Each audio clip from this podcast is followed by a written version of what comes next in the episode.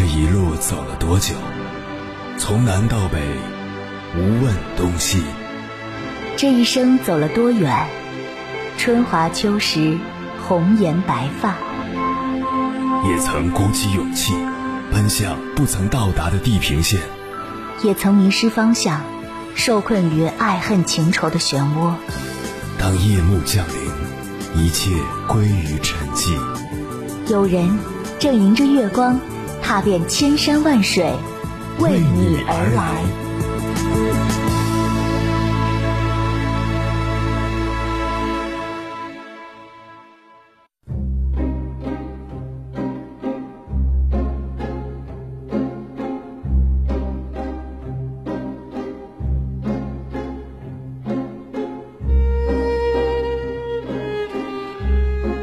前不久，一个高中同学突然告诉我，他辞职了。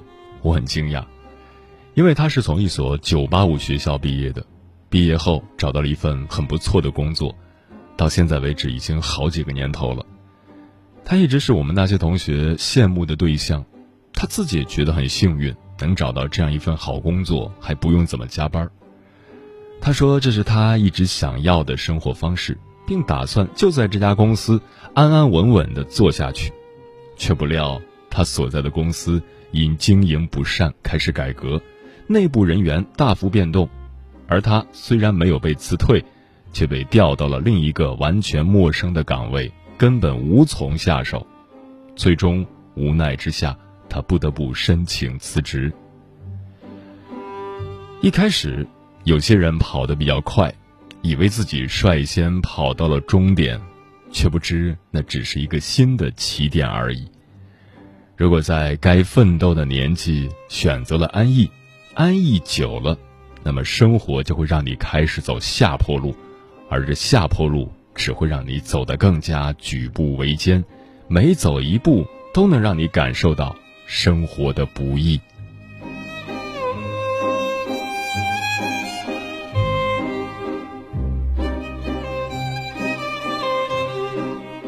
凌晨时分，思念跨越千山万水，你的爱和梦想都可以在我这里安放。各位夜行者，深夜不孤单。我是迎波，绰号鸭先生，陪你穿越黑夜，迎接黎明曙光。今晚跟朋友们聊的话题是：如何走好人生的下坡路。都说上坡路难走。下坡路好走，但有种难走的路就叫下坡路。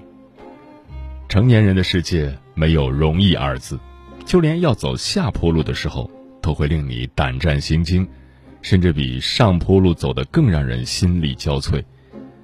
这个世界没有永恒的赢家，一不小心，我们就会从最高处开始走下坡路，而这下坡路陡峭险峻，甚至是断崖式的。稍有不慎，一步踩空，那就是万劫不复的深渊，永难翻身。关于这个话题，如果你想和我交流，可以通过微信平台“中国交通广播”和我实时互动，或者关注我的个人微信公众号和新浪微博“我是鸭先生”，乌鸦的鸭，和我分享你的心声。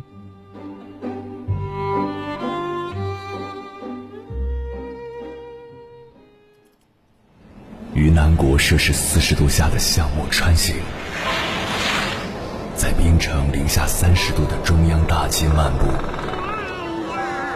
往十里洋场听罢一曲天涯歌女，西出阳关凭黄沙穿金甲，风霜雨雪，四季如歌，不曾倦怠。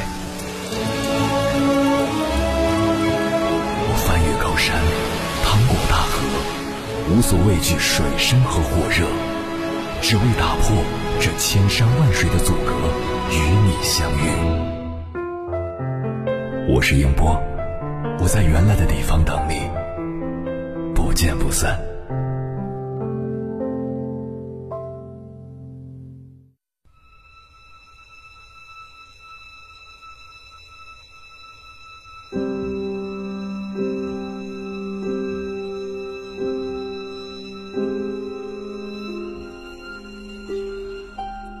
安徒生曾写过一个有趣的童话故事：老头子做事总不会错。一对贫困的老夫妇决定将家里唯一值钱的马去换成更有用的东西。至于换成什么，老婆婆说由老头子看着办，老头子做事总不会错的。于是，老头子先把马换成牛，马虽光鲜，但不及牛的实惠。后来，老头子想了想，又把牛换成了羊，毕竟除了吃还要穿。一只羊产下的羊奶、羊毛能保证他们最基本的吃穿用度。感恩节就要来临，他们需要支撑人情往来，只好用羊再换成了一只鹅。但是今晚的晚餐呢，还是把鹅换成一袋烂苹果，做成苹果馅儿饼，以解燃眉之急吧。老头子一路妥协，一路亏损。老婆婆不但没有半句怨言，反而一次次的称赞老头子的明智与周全，最后还给了他一个响亮的吻。商人目睹此情此景，心甘情愿的付出了一百二十磅金币的赌注，因为在他看来，总是走下坡路却总是快乐，这件事本身就很值钱。这个故事虽然夸张，但不是真实。对老头子的经历，我们都感同身受。辛苦数月，拿到了一笔不菲的奖金，盘算着一家人出去旅游放松一下，不小心看到了还房贷的日期。权衡再三之下，忍痛割爱，心想换成一顿牛排大餐吧。可是。爱人递过来一份婚礼请柬，孩子掏出来一张培训缴费单，于是，你让爱人煮了一大碗牛肉面，一家人围炉夜话，倒也其乐融融。有时我们一再退让将就，左支右绌，不得体面，但我们依然倔强，不抱怨，不消沉，自得其乐。化用青年诗人樊小纯《借我》里面的两句诗：“借我素淡的世故和明白的蠢，借我温软的鲁莽和玩笑的庄严。”去悦纳灰头土脸的生活，在这凉薄的世界里，依然欣然怡然、嬉皮笑脸、深情的活着。今晚，千山万水只为你。跟朋友们分享的第一篇文章，名字叫《生活愈是往下，嘴角欲要上扬》，作者落雁归来。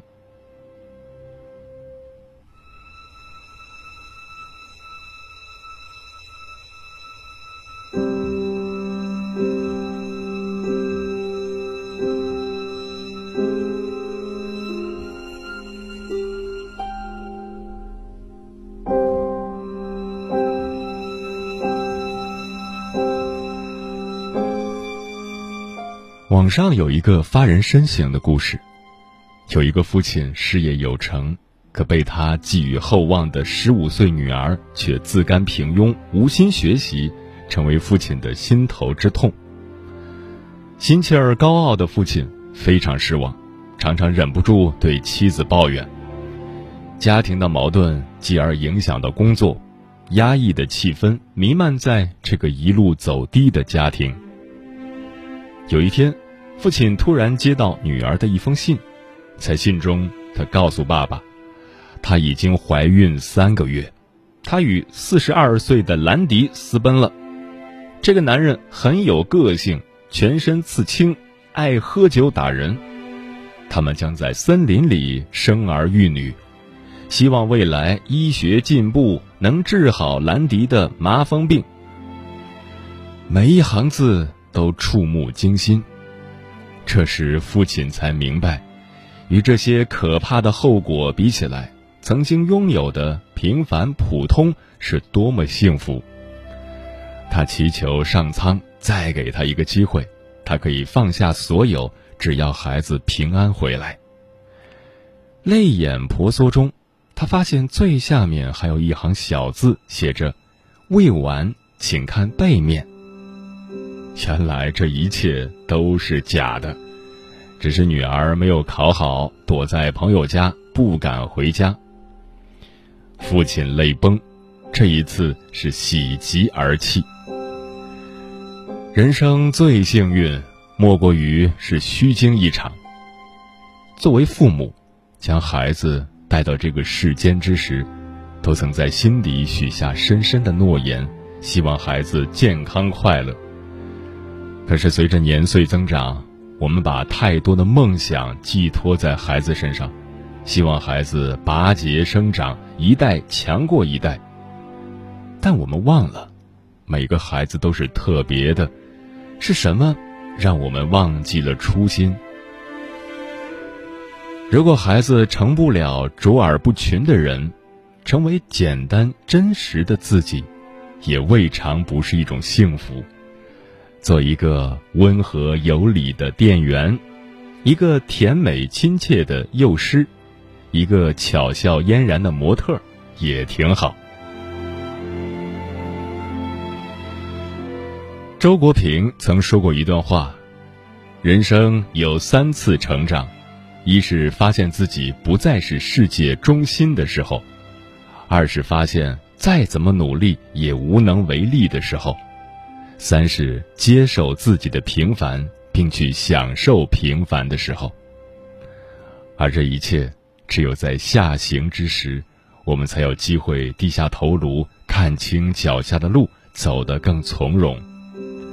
只有在下行之时，我们才有勇气洗净铅华，回望来时的初心，向上生长。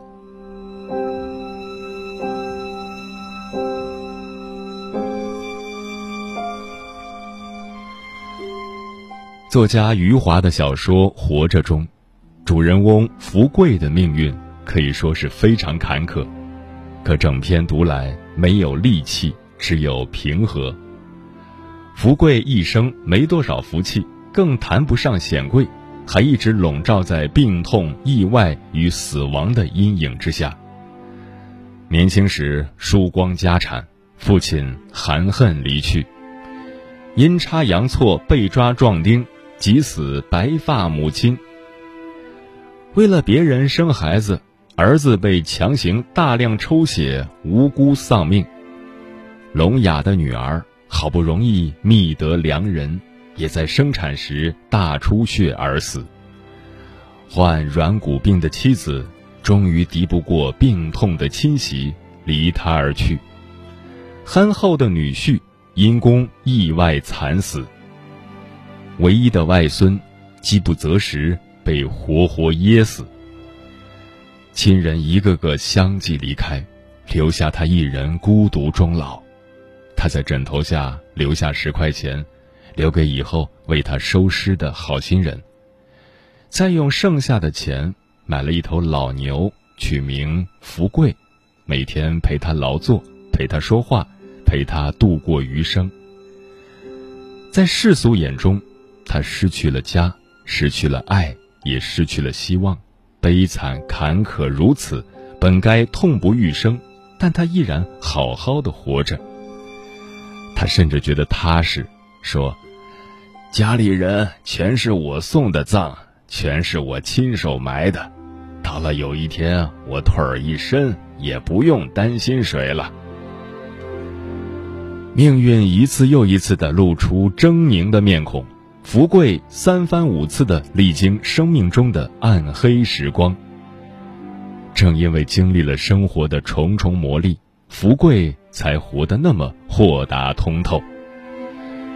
人世间走一遭，以笑的方式哭，在死亡的伴随下活着，去经历该经历的事，去完成该完成的任务，也是一种圆满。有人说厄运好比上帝给凡人出的一道试题意在测试其灵魂的温度和品质。所以生活遇事往下愈要嘴角上扬打起精神去奔赴一场人生的考验。复旦大学陈果老师曾说过一段话若生活没有重负我们该拿什么来对人性的顽劣，如切如磋如琢如磨，使之越来越具有德性的温润，散发人道的柔光？一个在重负之下成长的人，一个在挫折中成长的灵魂，才能温柔而坚定。才能自救以渡人。就像《肖申克的救赎》里的安迪，即使身处最低谷，依然嘴角含笑，对温暖的奇华坦尼河小岛心怀憧憬。洒脱的法国人总喜欢把这句话挂在嘴边，这就是生活。从起点通往终点的人生旅途中。有宽敞通达的大道，也有崎岖黑暗的小路。通达之处，沐浴在光芒之下，要常怀感恩；黑暗之时，更要带着心里的光，微笑前行。木心先生曾说过：“生活的最佳状态是冷冷清清的，风风火火。”愿你我，在认清生活的真相之后。依然目光温润，浅笑安然。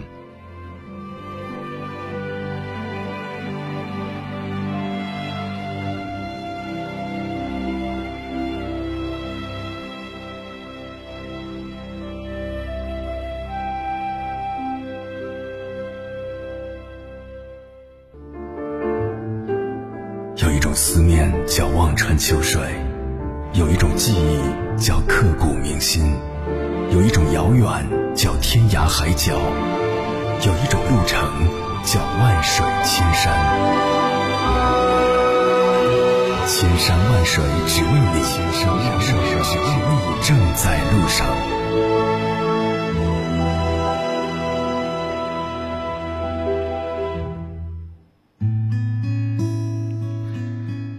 感谢此刻依然守候在电波那头的你。这里是正在陪伴你的千山万水只为你，我是迎波，绰号鸭先生。我要以黑夜为翅膀，带你在电波中自在飞翔。今晚跟朋友们聊的话题是如何走好人生的下坡路。听友夏大人说，生活不可能只有上坡路，可能有一半甚至以上的时间是在平路或者下坡路途中。而如何享受与合理利用这些时间来韬光养晦，为即将到来的上坡路进行铺垫和冲刺，是很重要的。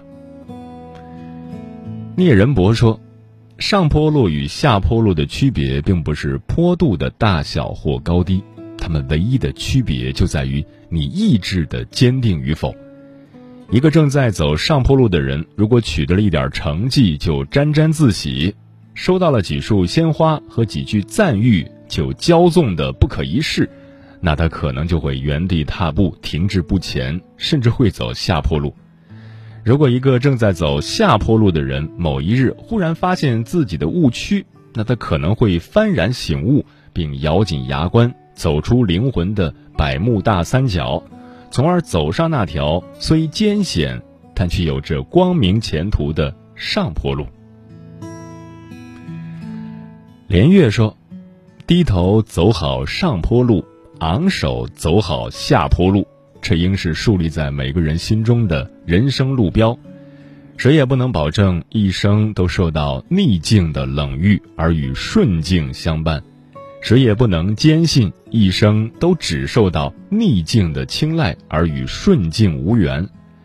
常回头看看自己走过的路，以一种自省的方式捡起。”散落在人生路上的多彩珍珠，给自己一个警示和希望。